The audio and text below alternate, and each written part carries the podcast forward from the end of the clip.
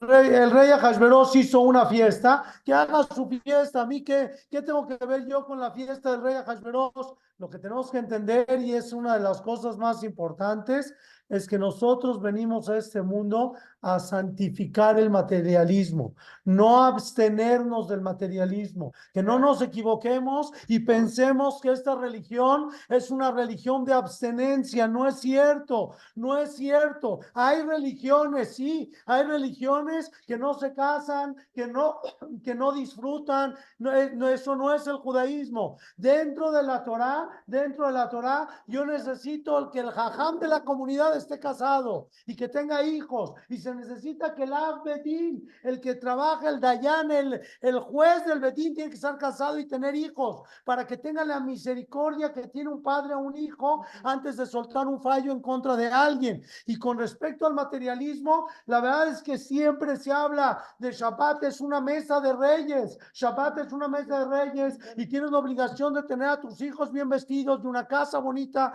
Entonces, la idea de todo el judaísmo no es abstenerse del materialismo. Nosotros venimos a santificar el materialismo. Tienes que agarrar toda esta parte material y tienes que, que tomarla agarrarla y decir esto ya pasó a ser en el momento que pertenece, él pertenece a, a un beta que nace de esta mesa, esta mesa ya es santa, ya tiene que duchar. ¿Por qué? Porque se usa dentro de un beta que nace. Y así es la casa de uno. Uno puede convertir una casa, le puedes dar, puedes pintar las paredes de santidad, puedes pintar las paredes de, de cosas bonitas. Cuando Alea Shalom falleció mi tía Reina, Dije, ¿qué van a hacer con la mesa? Una mesa que tiene ahí 40 años, una mesa que mide 6 metros. 6 metros para no sé cuánta gente. ¿Qué haces con una mesa de una mujer de la abuelita? Una mesa de una mujer que trabajó, que cocinó para, para 40, 60 personas cada Shabbat, cada Shabbat, cada Shabbat. Eso tiene que duchar. Entonces viene acá la Megilat Esther, viene la Megilat Esther y nos empieza a contar el, el, lujo de la fiesta, el lujo de la fiesta y el oro y la plata y todo lo que había en, todo lo que había en la fiesta del rey Ahasverosh. Y a mí que me interesa eso, que si tú entenderías que nosotros venimos a santificar. El Cohen Gadol tenía que ser rico. ¿Por qué? No, no está peleado, no está peleada la religión con el, materialismo. no, no, no. El Cohen Gadol tenía que ser rico. Y si no era rico, todos los Koanim entre todos tenían que hacerlo rico al Cohen Gadol. Porque yo necesito a alguien que sea poco o nada sobornable. Si es que es alguien que tiene dinero, no hay forma de sobornarlo. Si es alguien que, que está pichiqueando, y no tiene para pagar el gas, pues va a estar buscándole por todos lados por dónde sacar dinero. Nos dice la Megilat Esther. Empieza hablando de mucho lujo, de muchas cosas de puro lujo. Aprendemos dos cosas preciosas. Una, tienes que santificar el materialismo. Si tú tu coche en el momento que compras un coche nuevo, ¿se vale comprar coche nuevo? Sí, ¿por qué no? En el momento que compras el coche nuevo y dices que sea para buenos caminos, para que me ayude para irme a las clases, para llevar a los niños a la escuela, para llevar a, para ir, para ir a cosas bonitas. Entonces en ese momento ya santificaste el coche. También cuando compras una casa, se hace Hanukkah Bait para llenar la casa de Torah, llenar la casa de hijos, de nietos, de todo, de puras cosas bonitas. Entonces en el momento, entonces nosotros no venimos a este mundo a abstenernos del materialismo. Nosotros venimos a este mundo a santificar el materialismo, ¿sí? Y eso es lo que estamos aprendiendo acá de la Megilat Esther. Una, número uno. Y número dos, si estos son los palacios terrenales, ¿qué serán los palacios celestiales? que ese era el cielo. Si este es el palacio del rey Ahasverosh, si existe un materialismo de este tamaño, que cada quien tenía una cama de oro y plata, una cama, no un undije, una cama de oro y plata, si este es el palacio terrenal, si existe esta descripción de riqueza en un palacio terrenal en este mundo, imagínate lo que es el cielo, imagínate donde están los sadiquín cerca de Dios, el lujo que se vive, pero un lujo un lujo espiritual, un lujo de satisfacción, un lujo de amor, un lujo bonito, no un lujo de derroche, porque podría haber un lujo de derroche, de, despelfarrar el dinero. No es eso. Y esa es la obligación. Dentro de la Torah está prohibido tirar dinero. ¿Qué quiere decir tirar dinero? Desperdiciar, baltashit. No puedes desperdiciar comida. No, oye, pero no dijiste que somos reyes. Sí, pero no porque eres rey porque eres rey, tienes la obligación de cuidar. Jacoba vino millonario. Jacoba vino nada más a, a Esab de regalo, le regaló millones de dólares. Se le olvidaron unas jarritas. Se fue a buscar unas jarritas chiquitas. Ya déjalas, ¿qué quieres? Una jarrita. Eres multimillonario. Los sadiquín cuidan el dinero. Eso es diferente. Santifican el dinero, tenemos el dinero y cuidas el dinero. Y por eso no se puede desperdiciar, no se puede desperdiciar comida. El pan, ya habíamos hablado que el pan es muy delicado. En Shabbat no desperdiciar pan. Parte lo que te vas a comer y agarra lo que vas a comer. Y también la comida y también todo, nada lo puedes tirar. Y hoy en día, la verdad que hoy en día que existe un, el Gemach, el Gemach de Gemach Air, Gemach de la ciudad es una satisfacción riquísima, riquísima. Yo siempre le digo a todo mundo, le digo a mis papás, le digo a mi esposa, aquí lo tienes estorbando. En el Gemach, tú párate en el Gemach media hora. Te pido un favor. Párate en el Gemach a ir en el CAT Center de la ciudad Violeta. Párate ahí en el Gemach media hora afuera en la calle. Y ve con la sonrisa que sale alguien con un mueble con una ropa, con una, un traje. Tú lo tienes estorbando en tu casa, lo tienes guardado, no lo has usado en seis meses. Y, y si me fue bien, en tres años, no has usado el traje, no lo has usado. Lo regalas, lo, lo llevas a alguien más y alguien sale. Tenemos tantos estorbos en la casa, tantas cosas. Llega el Señor, agarra tu traje, se lo lleva, se lo pone su primer Shabbat y su segundo Shabbat y su tercer Shabbat. Le saca el jugo que tú en tu vida le sacaste al traje. Eso se llama santificar el materialismo. Eso se llama en el momento que somos capaces no nada más de tener, sino también de dar. Es uno, tener, tener, tener es bueno cuando lo santificas, también de dar. Y siéntete precioso en el momento y se siente precioso y se los digo por experiencia. Llevas una caja de ropa y se la donas a alguien, dices que tengo un buen uso, que tengo un buen uso y que lo usen mil veces, mil veces, qué bonito. Entonces empezamos la Megilá, la Megilá habla de riqueza, habla de riqueza. Es buena la riqueza, es buenísima siempre y cuando la tengas bueno, bien utilizada. Bien utilizada quiere decir cuando el dinero ayuda a tener más Shalom Bay, no menos, no menos, porque hay veces que ayuda para menos, para menos Shalom Bay. Cuando la mujer empieza a trabajar, perdón el tema, cuando la mujer empieza a trabajar y empieza a decir, este es mi dinero, no hay mi dinero, porque no se vale porque el dinero del hombre, el dinero del hombre siempre fue de los dos, ¿no? Y ahorita, y ahorita el dinero tuyo es tuyo, no, no se vale. Estamos juntos. ¿Cómo es el dicho? Lo tuyo es mío, es tuyo, lo mío es mío y lo tuyo es mío.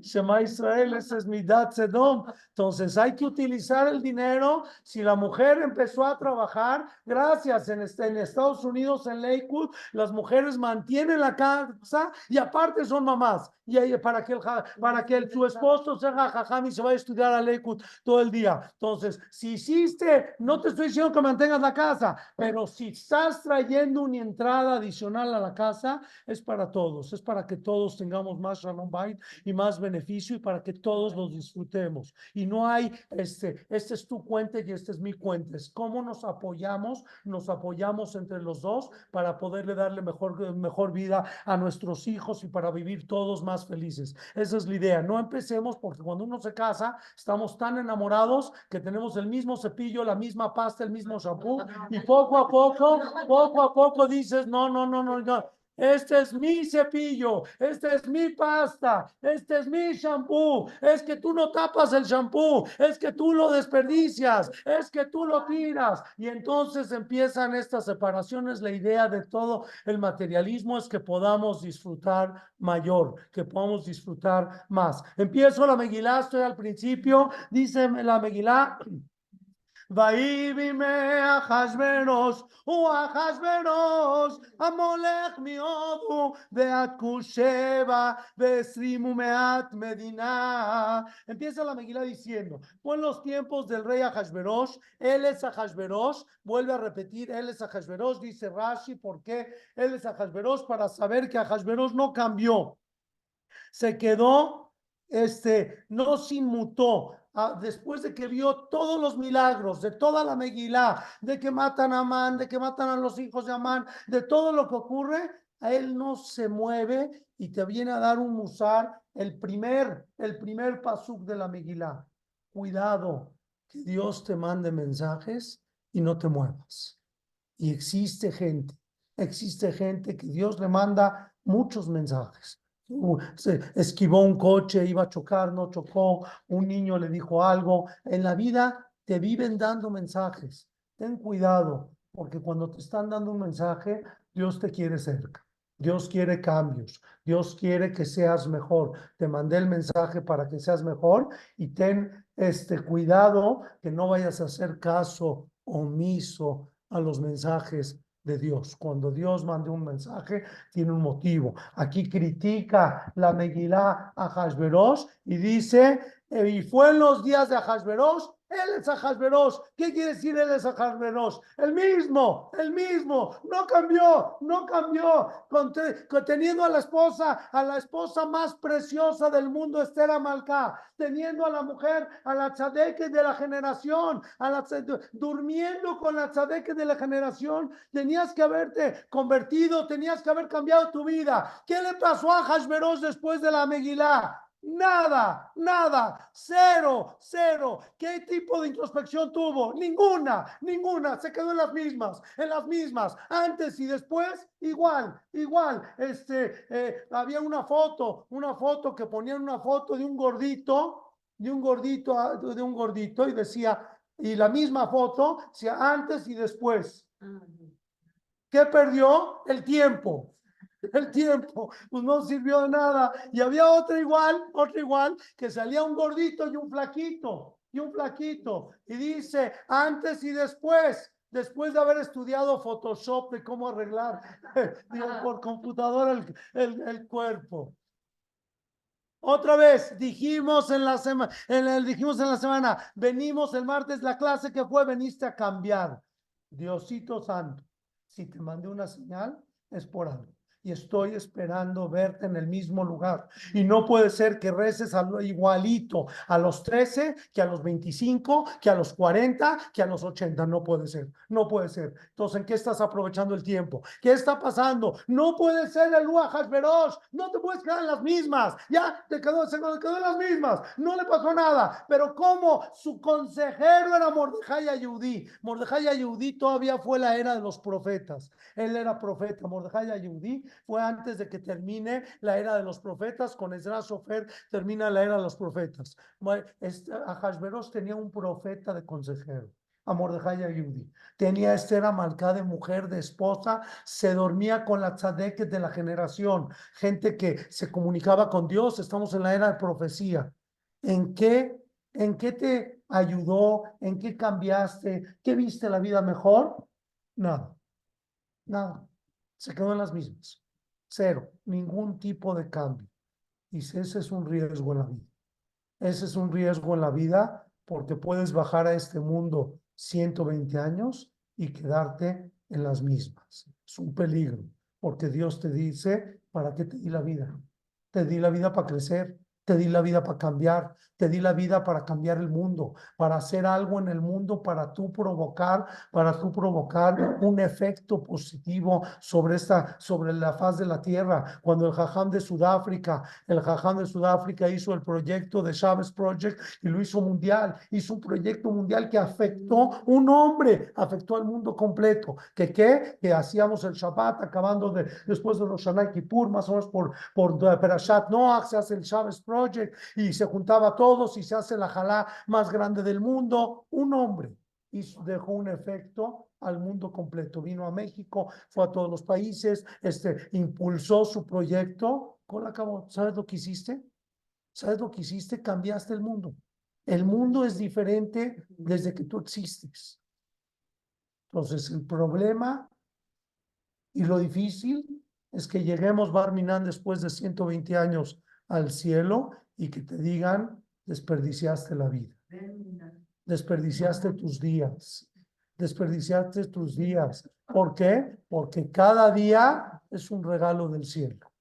Cada día es un regalo que Dios te dio para crecimiento, para, para ayudar a los demás, para hacer algo por los demás. Entonces me dice la Megilat Esther, ahí me llamé a Hashverosh, fue en los días de Hashverosh y dice, u Hashverosh. Él es Hashverosh, el mismo, eh, se quedó en las mismas, les gusta, le gustan las cervezas frías, le gusta el relajo y ahí se quedó atorado el resto de su vida. El resto de su vida, bueno, a los 18 salía de relajo, pero ya, ya pasaron los 18 y los 23 y los 47. Ya, ya, Jaye, ya entiende que te caiga el 20. A este hombre no le cayó el 20 nunca, nunca. Y peor, cuando tienes mayor oportunidades. oportunidades. Más te van a reclamar cuando tienes mayor oportunidades. Cuando te dieron una mujer como Esther Amalcá y cuando te dieron un consejero como Mordejai Ayudí y cuando viste milagro tras milagro, tras milagro, tras milagro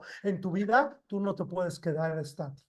No puede ser, imposible, imposible que te quedes estático. ¿Viste el milagro? ¿Viste el milagro de Amana Rasha? ¿Viste el milagro? ¿Viste milagros tras milagros? Tú tienes que hacer un proyecto. A partir de tus milagros, Dios te puso en tu vida esos milagros y esa pareja y esos hijos, esos hijos para que tenga un efecto en ti. Cada hijo tiene un efecto en ti. Cada hijo te tiene que dar crecimiento y tiene que ser un sentimiento de decir, mashallah, mashallah, uno ve sus hijos, se le cae la baba, se te cae la baba, lo ve y lo ves y lo ves que ha logrado y que tiene logros y que estudia y que ha crecido, eso tiene, tiene que tener un efecto en ti, decir, a ver, mis hijos están creciendo y yo no estoy creciendo, yo también tengo que tener un, un crecimiento continuo. Entonces, el crecimiento continuo se llama la vida, la vida es un regalo, un regalo que Dios te regaló y te van a reclamar día por día. Y no en 120 años, hoy en la noche. Hoy en la noche te van a preguntar qué hiciste con el día de hoy. Hoy en la noche, Hoy en la noche te van a preguntar, ¿qué hiciste con el día de hoy? Y te van a preguntar, ¿fuiste feliz o lloraste? Te van a preguntar, ¿qué hiciste con el día de hoy? ¿El día de hoy fuiste feliz? No, es que los problemas, yo te di un regalo, yo te di un coche. ¿A dónde fuiste con el coche? La, es la única pregunta. No te estoy preguntando, no me cuentes todo tu rollo y todo tu, tu asunto y la vida. Y no, no te pregunté eso. Te pregunté qué hiciste con el día de hoy. Te di 24 horas. Te despertaste y ¿qué hiciste con el día de hoy? ¿Fuiste feliz o fuiste triste? Si fuiste triste, estás hablando la sonará de Dios. ¿Se puede hablar la sonará de Dios? Sí, con tu cara. Con tu cara estás hablando la sonará de Dios. Porque si traes una cara larga, una cara amargada, y si vos vas por la vida arrastrándote, pobre ser, pobre ser va por la vida arrastrándose, entonces, ¿qué pasa? Estás hablando la sonará de Hashem, que el mundo de Hashem no está bonito, estás quejándote de Dios. Lo que hicieron los judíos 40 años en el desierto, quejarse de Dios, se quejaron del pan, se quejaron del agua, se quejaron de la ropa, se quejaron de la comida, que la carne, que no tienen carne, puras quejas. ¿Y qué es, qué es un hombre, una mujer feliz? Estás hablando bien de eso. Y estás aceptando que estás viviendo el mejor mundo que pueda haber. ¿Por qué? Porque Dios lo escogió si estás contento, si estás feliz, no si todo te va bien. Si a pesar de la dificultad estás feliz, estás diciendo a la gente, estoy feliz en tu mundo. Gracias por el día de hoy. Gracias por el día de ayer. Gracias por el día de antier. ¿Sí? Entonces, el que trae cara larga y se la vive llorando, estás hablando la zona de Dios. ¿Se puede hablar, visir? ¿Se puede hablar la zona de Hashem? ¿Por qué? Porque estás diciendo que el mundo de Dios no es bonito. Y Dios escogió a ti, para ti, el mejor mundo que puede existir. ¿Cuándo? Hoy, el día de hoy. Te regaló el mejor, lo entendamos o no, puede ser que no lo entendemos, pero Dios te dio para ti el mejor mundo que puede existir, la mejor pareja, los mejores hijos, el mejor crecimiento que tú puedes tener como ser humano. Entonces tenemos que vivir, tenemos que vivir feliz. Oye, pero está dura la crisis, hay muchos problemas, sí es parte del crecimiento de la vida. parte del crecimiento de la vida y la gente que tiene dificultades vive eh, más activo que la gente estática que ya tiene todo resuelto. Mucha gente estática que tiene todo resuelto sufre de depresiones porque no tiene nada que hacer. Entonces hay veces que sí, hay que hacer muchas cosas. Hay que salir temprano a trabajar y hay que hacer muchas cosas y hay que vivir y hay que vivir feliz y saber que Borolán te puso en este mundo este, la fiesta de la alegría. Esta es la fiesta de la alegría. ¿Cuál alegría? Puro sufrimiento, puro grito y sombrerazo y matanzas y no sé qué.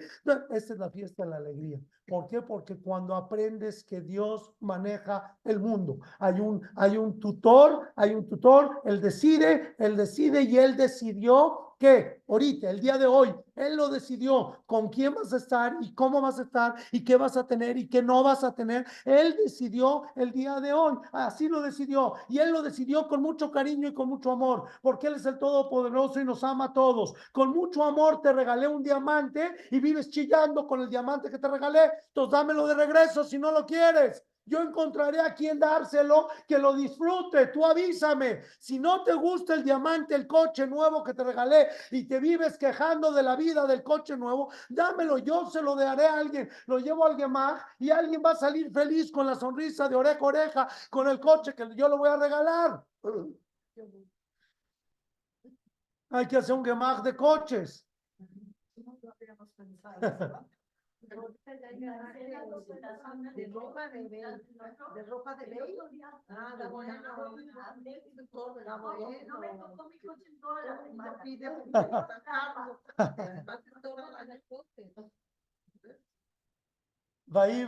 Hashverosh. Buenos días a Hashverosh. O a Hashverosh, a Molech Miodu Batkush. Le tocó, le, le heredaron a él una, un reinado que no le correspondía, no era para él, pero se lo heredaron porque se casó con la hija del rey, le heredaron 127 países para gobernar. Entonces, él fue el rey desde Odu a Kusheba, Beslimumead, Medina, 127 países. Vaya mi maem, suena el pasuk ben, vaya mi maem, Keshebet, Amelech, Hashverosh. Y fue en esos días cuando se sentó el rey Hashverosh al Kisem al sobre su trono, sobre su silla de su trono, a Sherbe Shushana Virán. Ya hemos contado en años pasados, voy a ir un poquito más rápido en el principio porque ya no la sabemos de memoria. Este, que a él, ¿qué contamos? Que él hasta el tercer año de su reinado empezó a gobernar porque él quería la silla del rey Salomón y hasta que logró hacer la réplica de la silla del rey Salomón, apenas fue cuando empezó su reinado. Shalosh Nemaljo, el día tercero de su reinado. Asamishte Lejol Sarababadav, hizo una fiesta para disfrutar, una fiesta para todos los ministros y para todos los esclavos. Gel para Sumadai, una fiesta para las tres ciudades principales. Gel para Umadai, son las tres ciudades principales. Aparte, Mim, besaré a Medinot que vengan todos los ministros y toda la gente a festejar con él, que acaba de subir al reinado, al tercer año de su reinado. ¿Qué quería hacer? Lo que pasa es que él hereda hereda 127 países, el reinado, como se casa con la hija del rey Cores, que es Basti, ella, él tenía, el Cores tenía 127 países, todo el reinado, y aparte tenía 1080 bodegas de oro, 1080 bodegas de oro, pero con con de origen. ¿Qué quiere decir de origen? Cada conquista que tenía, una de las conquistas fue Israel, fue el Betamigdash, lo conquistó, se llevó todos los utensilios del Betamigdash y hacía una bodega de oro de esa conquista. Y todas las conquistas tenían 1080 conquistas. Y él hereda, Hashverosh, él hereda 1080 bodegas de oro, más 127 países, más el reinado completo, más a Vashti como esposa. Por casarse con ella, por eso no la quería matar, por casarse con ella le salió un premio de 127 países de reinado y 1080 bodegas, bodegas de oro. Entonces, ¿qué quiere hacer? Este hombre es un hombre exhibicionista. Exhibicionista es que quiere mostrar. ¿Dónde dice ahí? Vean el pasuk. Bearoto etosher. Quería demostrar al mundo completo su riqueza. Etosher kebot malchuto bediekar tiferet gedulato. Quería enseñar toda su riqueza y todas sus bodegas de oro. Yamim rabim shemonim umeat yom. 180 días de fiesta. Vamos a hacer una fiesta seis meses, medio año medio año de fiesta, crudo, borracho, medio año de fiestas, con todo, esta fiesta no es a la que invitan a los Yudim. Esa es la segunda fiesta. Esta es la primera. La primera fiesta duró 180 días, no invitaron a los Yudim. No están invitados, están invitados, sí, están invitados los ministros y están invitados los esclavos. 180 días, ¿para qué 180 días? Para enseñar seis bodegas de oro diarias por 180 días, me da 1080. Si lo quieren multiplicar. Seis bodegas diarias por 180 días. Entonces, todos los días desayunaban. ¿Y cuál era el tour? Epcot. Hay un lugar que se llama Epcot. ¿Qué es Epcot en Orlando? Epcot es un lugar, es una feria, pero de los países, que cada lugar tiene su, su, este, su comida, su, su juego, sus ropas, sus todo. Entonces, él también tenía 1080 bodegas de oro de origen con las ropas, con lo que le quitaron al rey, como con las conquistas, cada conquista. Entonces, ¿de qué se trataba la fiesta del rey Desayunaban, tomaban, hacían pecados y se iban a un tour de seis bodegas diarias para ir a conocer todas las conquistas del rey Nebuchadnezzar desde atrás, que fue el que conquistó el Bet Amigdash. Ubimlot, Ayamim, Y cuando se terminaron estos 180 días, Asa Melech Lejolaam, después de eso, el rey quiso hacer una fiesta nueva. ¿Para quién? Para todo el pueblo. Una fiesta nueva, ya acabaron los 180 días. Ahora vamos a empezar una fiesta nueva que va a durar siete días. Bimlote Ayamimaele, cuando terminaron estos días, Asa Melech Lejolaam hizo el rey a todo el pueblo, Animsaim Beshushana Virá hizo un, el rey a, todo el pueblo, todos los que se encontraban en la ciudad capital que se llamaba Susana Virá, ahí hizo una fiesta nueva. Lemigadol de Atkatán. Quiero que venga esta fiesta desde el más grande hasta el más pequeño. Mishte Shivat Yamim, una fiesta de siete días. Bajatzar Ginat Betan Y quiero que esta fiesta sea dentro del palacio. La primera fiesta de 180 días no se sabe dónde fue. La segunda fiesta de siete días, esa fue adentro del jardín del palacio. Él quiere festejar adentro del jardín del palacio. Ahora, ¿quiénes vivían en Shushan? Los Yudim. ¿Por qué? Porque los Yudim preguntaron cuando se estudió el primer Betamigdash, preguntaron cuál es el, el país de los 127 que hay menos gobierno que es como un pueblito. Dijeron Shushan, pues órale, vámonos todos a Shushan, que no nos molesten, que vamos a estudiar, que podamos rezar, que podamos hacer todo. Cuando el rey mandó a hacer la réplica de la silla, ¿en qué país podían hacer la réplica de la silla? En Shushan en Shushan, porque la ciudad capital no era Shushan, la, la ciudad capital, ¿cómo se llamaba? Babel. Babel, este es Galut Babel. Los que destruyeron el primer Betamigdash fue Babilonia. Entonces la capital se llamaba Babilonia. Ahorita me sales que la capital se llama Shushan. Sí, cambió la capital cambió la capital. ¿Por qué? Porque mandó a hacer la silla tres años. Se tardaron tres años en construirle la silla réplica del rey Salomón. ¿Ya la construyeron? Sí. Bueno, tráiganla a la capital, a Babel. No lo podemos cargar. Es de mármol. No hay forma de cargar la silla. Y entonces, ¿qué hacemos? No, señor rey, no, entonces pártanla, no hay forma, es una, es una, es una construcción. Es una construcción la silla del rey Salomón. Dice, bueno, si el rey, si uno no va, si Mahoma no va a la montaña, la montaña viene a Mahoma. ¿Qué quiere decir? Agarró y cambió toda la capital de Babilonia a Shushan.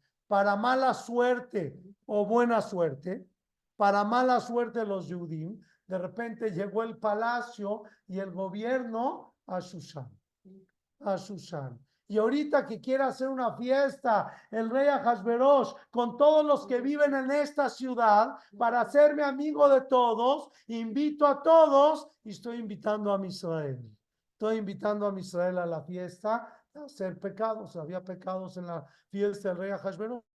Había adulterio, asesinato y idolatría. Los tres pecados capitales. Ok, ¿cómo era la fiesta? ¿Qué había en la fiesta? Hur, Carpaz, Utgelet, había unas telas, Ajuzebe Jablebus de Argamán, con colores púrpura, con tejelet, alguien le que es de Shesh, sobre argollas de plata y sobre columnas de, de, mármol. Mitot Zahav camas de plata, de oro y plata, al Ritzpat Bahat Vashesh, Vedar sobre una, un piso de mármol con piedras preciosas incrustadas. Entonces, ¿cómo era la fiesta? No tengo idea, porque no sé cuánta gente, de cuánta gente estamos hablando, cuánta gente había en Shushan, pero si pensamos que había tres millones de personas en Shushan, bueno, había tres millones de, casa, de camas de oro y plata para cada quien. Cada quien tenía una cama de oro y plata. Al lado de su cama, porque en el tiempo de antes iba a ser siete días, entonces ahí se dormían, ahí se quedaban, ahí todo. Sí, parecía hostel, pero entonces se acostaban ahí en la cama de oro y plata y al lado de la cama, en el tiempo de antes no había sillas había camas como Cleopatra, comían y les echaban aire así sobre cada quien sobre su cama. Entonces estaba la cama, al lado de la cama había una columna de mármol puro, en la columna de mármol puro había una argolla de plata, sobre la argolla de plata eh, colgaban telas de diferentes, de diferentes tipos, tejeles de argamán de diferentes colores, la gente se recargaba en la columna, era como un trono para cada comensal para cada comensal, se acostaba en una cama de plata, pues estás hablando para todo el pueblo, para todo el chef, para el del taxi, para el pecero, todos venían, cada quien tenía una cama de oro, cama de oro con con columna de mármol y ahí le servían y ahí le traían la comida y allá dormían. Y eh, estaba impresionante la fiesta y toda la, imagínense el piso, el piso de mármol antiguo, no el mármol comercial que conocemos hoy en día, un mármol antiguo con incrustaciones de piedras preciosas, cada pieza, cada pieza de mármol. Así es como fue la fiesta del rey. De Ashkot, y la bebida Bekeliezahab. La bebida era en recipientes de, de, oro. Cada vaso para tres millones de personas, un vaso, un plato, un tenedor, todo de oro. Imagínate, mil, mil ochenta bodegas de oro tiene este hombre. Imagínate el, el, tipo de lujo del que estamos hablando. No estamos hablando de, de, una boda aquí en el hipódromo. Estamos hablando, estamos hablando de la, de la fiesta del rey Ajasveros. Lo más millonario había, o sea, estamos hablando de que es dueño de 127 países. Imagínate cuánto tiene. Entonces, cada quien tenía una copa de plata. De Kelim y Kelim Shonim. y cada copa de plata era diferente de la otra. ¿Qué quiere decir? Hoy en día, si tú ya, yo llego a tu casa, tratas por lo menos de poner los mismos vasos. Ay, ay, que no vas a poner un vaso, uno de mole y otro de... Normalmente pones los mismos vasos. En el rey Ahasverosh ni un vaso era igual, pero no porque no tenía vasos iguales, porque cada vaso era una reliquia diferente, era una conquista diferente y también había vasos del Betamigdash. Ahí, ¿quién los lavaba? Tenía yaros para aventar para arriba. Se los llevaba. Se los llevaba el señor. Tenía yaros para aventar para arriba, tenía esclavos, tenía de todo, galopinas y todo para que vengan a cocinar y a servir y a dar de comer y a atender. Pero hoy en día uno hace una boda a mil pesos el plato y ya estás, este, a ver de dónde voy a pagar la boda. Este hombre está haciendo siete días de boda, desayuno, comida y cena para tres millones de, de personas, le cola am, para todo el pueblo. Ok, esa es la fiesta. Shonim, de allá en Malhut Rav, el vino, el vino era, era mucho que ya Melech, como la mano del rey. ¿Qué quiere decir? Mashallah, vino para todos. ¿Cómo, ¿Cómo emborrachas a tanta gente? ¿Cómo le das de tomar a tanta gente? De Ashetia Kadat, la bebida era según la conciencia de cada quien. Enones, no obligaban a nadie. Enones.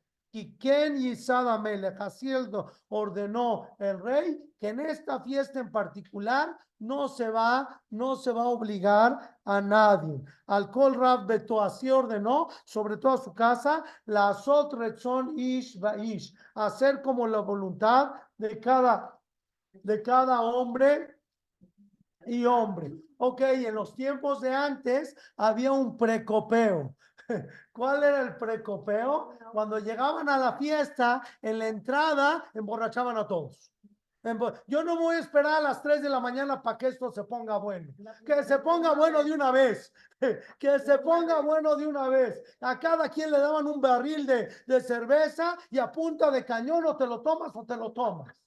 A ver cómo le haces. Así dice Rashi, que así es como eran las fiestas antes. Esta fiesta, como me estoy pasando, estoy introduciéndome como el rey de, de Shushan, soy buena gente. Entonces, cada quien una copita, dale a cada quien un caballito y se acabó. Sin, sin, sin forzar a nadie. Sin forzar a nadie, esta es la, esta es la fiesta. Llega Basti y Basti dice, bueno, yo también quiero mi fiesta. Este señor hizo su fiesta. Yo también quiero la mía, ¿no? No. Yo también quiero mi fiesta. La La reina, la reina. Yo también quiero mi fiesta, pero este señor se metió al jardín. ¿Yo dónde hago mi fiesta? Este señor ya se metió al palacio. Está raro eso. Lo normal sería hacer una fiesta. Haces una fiesta. ¿Dónde haces la fiesta? En un salón. Renta el Banamex. Renta el Banamex y haz allá ahí tu fiesta. No traes a la casa la fiesta, a toda la gente, a todo el pueblo. Lo vas a meter adentro de tu casa. El problema es que Ahasverosh era el cuidador de caballos. Este es Igir. Este ahorita se hizo rey. Si un new, new rich de repente se hizo rey. Sí, sí, sí, sí. Entonces, este señor es Igir. Este señor era el cuidador de caballos del papá de Basti, de Koresh. Se casó con la reina y de repente de la noche a la mañana se hizo rey. Pero ¿quiénes son sus amigos? Los del pecero, los del camión, lo- los de ahí, los de la lagunilla. Y Amán, dice acá, invitó a todo el pueblo, a toda la Shevisa, se la trajo acá para la, para la fiesta y los emborrachó a todos y les está enseñando a todos. A todos, Entonces, yo no quiero hacerlo en el centro Banamex, yo quiero hacerlo adentro del palacio adentro del palacio de Shifuni para que todo el mundo vea, miren lo que tengo, miren lo que, miren de la, de la lagunilla, de la lagunilla al rey de 127 países. Lo hizo adentro del palacio en el jardín. Dijo Basti, yo soy la reina. Yo sí tengo sangre azul. Este es, este es del- de la lagunilla, pero yo no. Si él ya hizo la fiesta en el palacio, ¿yo dónde la hago? Pues dijo, pues dijo ella, pues lo voy a tener que hacer adentro de la casa del palacio, porque lo hizo en el jardín. Pues se metió ella, Gambashti Amalka, estoy en el pasú, ¿cuál?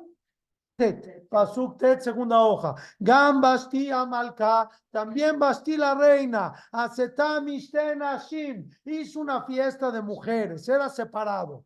Era separada la fiesta. Él, hizo, él estaba en su fiesta y ella estaba en su fiesta. Beta Malhut, ¿dónde hizo su fiesta ella? En la casa del reinado. Adentro de la casa ya se metió a la cocina. Hacer la meleja Hashverosh, del rey.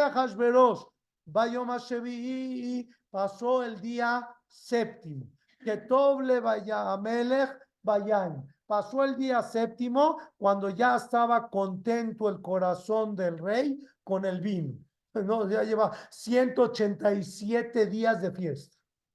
Ya que ya no sé qué, de, qué se trata la vida y no sé quién trabajaba, quién trabajaba en este país. Si lleva todo el pueblo, este, siete días de fiesta está parado y luego 180 anteriores, cuando estaba ya borracho, que Toble Bamelech Bayaim, amarle Meumán, le dijo a sus siete ministros, mandó a pedir a sus siete ministros, ¿cómo se llaman? Le Meumán Bizeta, Harmoná, Victa, Abactaz, Zetar, Becarcas, Shivata, Sarisim sus siete ministros mandó a llamar, tráiganme a los siete ministros, ¿Cuál es su petición, señor rey? Le aví et Bastia Malka. Quiero que me traigas a la reina. O sea, ella estaba en su fiesta ya. Quiero que traigas a la reina a la fiesta de los hombres. Libnea Melech, quiero que la traigas enfrente del rey Beketen, con la pura corona. Sin ropa, con la pura corona. Entonces, varias explicaciones por qué quisiera hacer esto. Basti es una de las siete mujeres más preciosas, no era Yudí, de las mujeres más preciosas del mundo.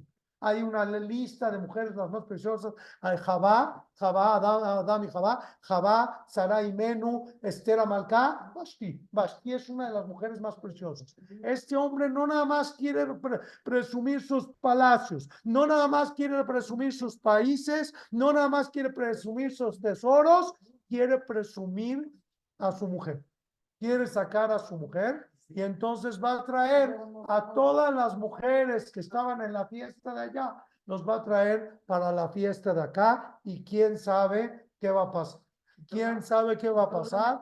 ¿Qué adultorio? Es decir, quitó la mejizá a la mitad de la boda, volaron la mejizá y ya quién sabe qué es lo que va a pasar. Pero acuérdense que lleva, hay gente que lleva 187 días borrachos, pues ya lo que puedes esperar es lo, es lo de menos. Este, entonces ya todos borrachos, todos, y ahorita en este momento va a haber un adulterio y un perichut a más no poder. ¿El problema cuál es? El problema es que están todos los Yudim, Sadikim, están ahí sentados y nadie se puede ir. Nadie se puede ir. Están todos ahí y todo es el rey. Es el rey, te, te vas, te matan. Podías no haber venido. Nos fueron corriendo con Mordejai y dijeron a Mordejai, vamos a la fiesta. No, no vayan a la fiesta. Nos va a matar. Es preferible que te maten ahí en esa fiesta. Llama Israel, ¿qué te vas a meter en esa fiesta? No, pero va a ser cacher la fiesta, como la mansión, ¿no? la mansión. Taref, Sefarulevan y Taref, lo más Taref que hay, y hay un menú de cacher. Y agarras y le dices, me trae el menú de carne cacher, te traen un menú de carne cacher. ¿Dónde se hace esa carne? En el mismo horno donde hacen sefarulevan, con los mismos cuchillos, con los mismos, de los mismos platos, pero es la carne es coche, pero la pero el horno y la todo y el queso y la todo es está complicado. Entonces, ¿qué dice el rey Hashverosh? Va a haber carne kasher con Mashiach KMD. Va a, ser, va a haber carne kasher en la fiesta del rey Hashverosh pero, pero va a haber adulterio. ¿Por qué? Porque eso está programado desde el principio. Así eran todas las fiestas aquel entonces. Siempre había adulterio, idolatría y al final va a haber asesinato porque van a acabar matando a Basti.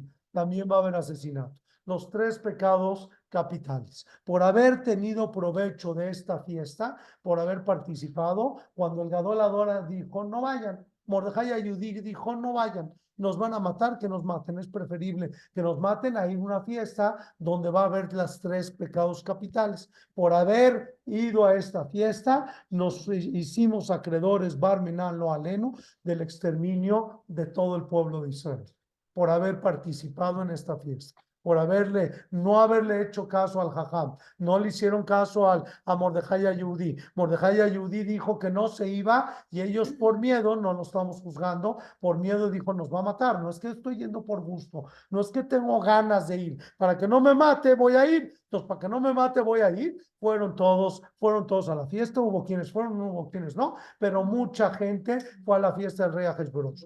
Este, hay quien dice que en el holocausto murieron los que tenían que haber muerto en Purim, en Purim por la fiesta del rey Ahasverosh. Entonces, si calculamos que murieron 6 millones de personas en el holocausto, entonces tenían que haber muerto en Purim 6 millones de personas. Entonces, el haber ido a la fiesta, el haber participado en una fiesta donde hay adulterio, asesinato y idolatría, nos hicimos acreedores a exterminio. ¿A qué tipo de exterminio? No lo sé, pero si es que decimos que varias explicaciones de Jajam Yar y varios libros dicen que la, el exterminio de Purim se pasó al holocausto, ni que los diez hijos de Amán fue el juicio de Nuremberg más en el, después del holocausto, entonces quiere decir que proporcionalmente la gente que falleció en el holocausto tenía que haber eh, fallecido en Purim. ¿Y por qué tenían que haber fallecido en Purim? Porque tuvimos provecho de esta fiesta, porque te fuiste a meter a la fiesta del Gol. Eso es todavía peor todavía peor, que haya, que haya una fiesta de Yudim con, con adulterio o asesinato o algo así, es muy delicado, pero que te hayas metido adentro de la idolatría, dentro de la churcha, ahí te fuiste a, a meter a la, a, la, a la fiesta del rey Ahasverosh, en ese momento se selló, se selló el decreto de exterminio de todo el pueblo de Israel. ¿Qué es todo el pueblo de Israel? No sé, pero si hablamos de 6 millones de personas, puede ser que vivían 6 millones de Yudim en, en, en Babel, en, en, todos estos 127 países que había del rey Ahasveros después de Jurban Betamigdash. Y todo el decreto fue ¿por qué? Porque nos hincamos a los ídolos en tiempo de Nebuchadnezzar y porque participamos en la fiesta del rey Ahasveros. Ok, entonces pide que le traigan a Bastia Malca. Ok, en una explicación más profunda, él lo que quería era que los Yudim pequen. ¿Por qué? ¿Por qué quería que los Yudim pequen? Porque hay dos formas de cómo terminar con el pueblo, como con los Yudim. Una forma es matarlos, nunca ha funcionado. Desde Mitzrayim, desde Egipto, desde que los quisieron tirar al mar, nunca funcionó porque ellos hacen tefilá y Dios los salva. Y otra forma, hay el holocausto europeo y hay el holocausto americano. Otra forma es por las buenas, es todos somos amigos, ¿sí? ¿Cuánta gente falleció en el holocausto? Tres millones. ¿Cuánta gente que se ha asimilado en América desde que empezamos, desde hace 100 años, que vení, que llegamos a América? ¿Cuánta gente se ha asimilado? varias decenas de millones se han asimilado. Es el, el holocausto silencioso porque es un holocausto que no, que si perdemos, si Estados Unidos dice tener un 80% y en Argentina y en diferentes lugares un 80% de asimilación de gente que ya se asimiló, 80% en Estados Unidos y Argentina también. Sí, eso es todo. Eso, eso es muchísimo. No, no, 80. Entonces, ¿el que quiere? ¿Qué quiere Hashverosh? Lo único que quiero es que no se construye el Betamigdash, dice Hashverosh. Porque si se construye el Betamigdash, el pueblo de Israel es tan fuerte y tan poderoso que me van a declarar la guerra a mí parecido a Mitzrayim. Mitzrayim el, paró que dijo, tengo que matarlos para que no se unan con mis enemigos y me declaren la guerra a mí. Entonces Hashverosh dijo lo mismo. Hashverosh dice, si yo no termino con ellos, si yo no hago algo, ellos van a destruir el, van a construir el Betamigdash, van a construir el Betamigdash y van a poner un profeta de la altura de Mordejai y Yehudí y del rey Salomón, que fue el rey de todo el mundo. Tenía mil esposas, tenía todo el dinero gobierno del mundo van, y me van a declarar la guerra a mí y me van a destruir a mí. Entonces, lo que tengo que hacer es hacer enojar a Dios con su pueblo y así no se construye el Betamigdash. Entonces, hay una, dos formas, o los matas o los haces pecar. Ahasverosh decidió hacerlos pecar. Después, más adelante en la Megilá, va a decir, mátenlos a todos. Después, más adelante, dijo, va a decir, mejor vamos a matarlos. Pero ahorita decide traer a Bastia Malká, traerla enfrente, enfrente de todos, sin ropa, con la corona puesta, para que la vean todos. Y eso iba a provocar, Barminan, algo espantoso, algo horrible, con los Yudim, con los Goim, con todos, iba a provocar algo horrible. Viene Dios y Dios no tiene permitido intervenir, porque Él nos dio libre albedrío. Entonces Hashem tiene que dejar que pasen las cosas en el mundo que tienen que pasar, que la gente está planeando. Este es el plan de Hashverosh. Viene Dios y dice, necesito meter tantito la mano, porque lo que puede pasar de esto fue, es la desgracia más grande del mundo. De esto puede nacer la desgracia más grande del mundo. Ya había habido adulterio, pero cuando venga la reina, Bar Minan, Shema Israel, lo que puede llegar a pasar. Los Dios mete la mano y enferma a la reina. No se vale. Fue trampa. O sea, no, a, a a. Ya se murieron. Los dos ya se murieron. Entonces, Dios mete la mano. Es un poquito de trampa de parte de Akadosh Baruj porque Akadosh Baruj no puede intervenir. Tiene que permitir que cada quien haga lo que quiera. Pues Hashem mete la mano y enferma a la reina con lepra, con llagas, todo su cuerpo. De la noche a la mañana se llenó todo su cuerpo de llagas. Pues dice Bastí, yo sí estaba dispuesta a salir. Que me vean. Si soy guapa y hermosa, que me vean, que a mí que, a mí que es una Goya, es una Goya, pero enferma no. Enferma no voy a salir. Entonces, pasa algo que, que no estaba calculado. No estaba calculado. ¿Y por qué no estaba calculado? Porque si esto hubiera estado calculado, se echa a perder la fiesta. Se echa a perder la fiesta, pero hasta el séptimo día. Todo lo que pasó en los primeros siete días, quién sabe cómo estuvo. El séptimo día se echa a perder la fiesta. ¿Qué es lo que pasa? Manda el rey a Hashverosh a pedir a Basti la reina que me la traigan con la corona Malhut le arota a mí, porque le quiero demostrar al pueblo, quiero que la vean todos los sillaros, quiero que la vea todo el pueblo de Azarim y también los ministros, Etiofiat, su belleza, Kitobat Mare y, porque es una mujer muy guapa.